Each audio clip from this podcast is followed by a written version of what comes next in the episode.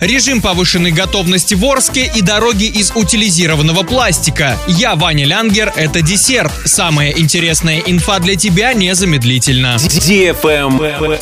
News. С 24 мая в Орске введен режим повышенной готовности из-за аварийного состояния дороги на улице Новосибирской. По данным ЕДДС города, качество асфальтового покрытия на данной улице создает угрозу безопасности населения. Введение режима повышенной готовности для предупреждения Компания ЧС позволяет заключать муниципальные контракты без проведения конкурсных процедур и с единственным поставщиком, чтобы сэкономить время. В понедельник глава Орска Василий Казупица во время аппаратного совещания поднял вопросы о ремонте улицы Новосибирской. Выяснилось, что документы по ремонту еще дорабатываются, поэтому и тендер пока не разыгрывается.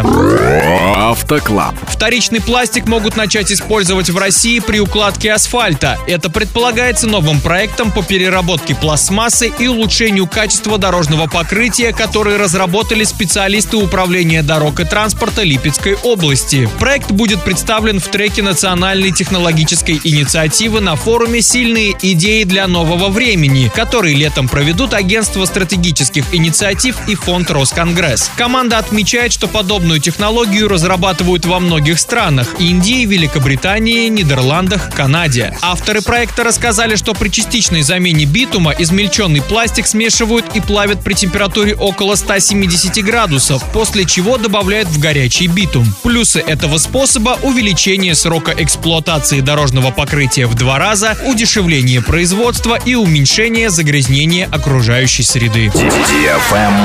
Лайк. Asus анонсировала монитор с феноменальной частотой кадров ROG Swift. Новинка для геймеров, созданная совместно с Nvidia, может похвастаться экраном с частотой обновления 500 Гц. Рекордная частота кадров достигается за счет использования панели Yeti N, которая, как утверждает производитель, на 60% более чувствительна, чем обычная ЖК-панель TN. Диагональ дисплея составляет 24,1 дюйма, при этом экран имеет разрешение Full HD. Монитор также предлагает NVIDIA G-Sync и улучшенный режим для киберспорта под названием eSports Vibrance. Он делает цвета на экране ярче. На этом все. С новой порцией десерта специально для тебя буду уже очень скоро.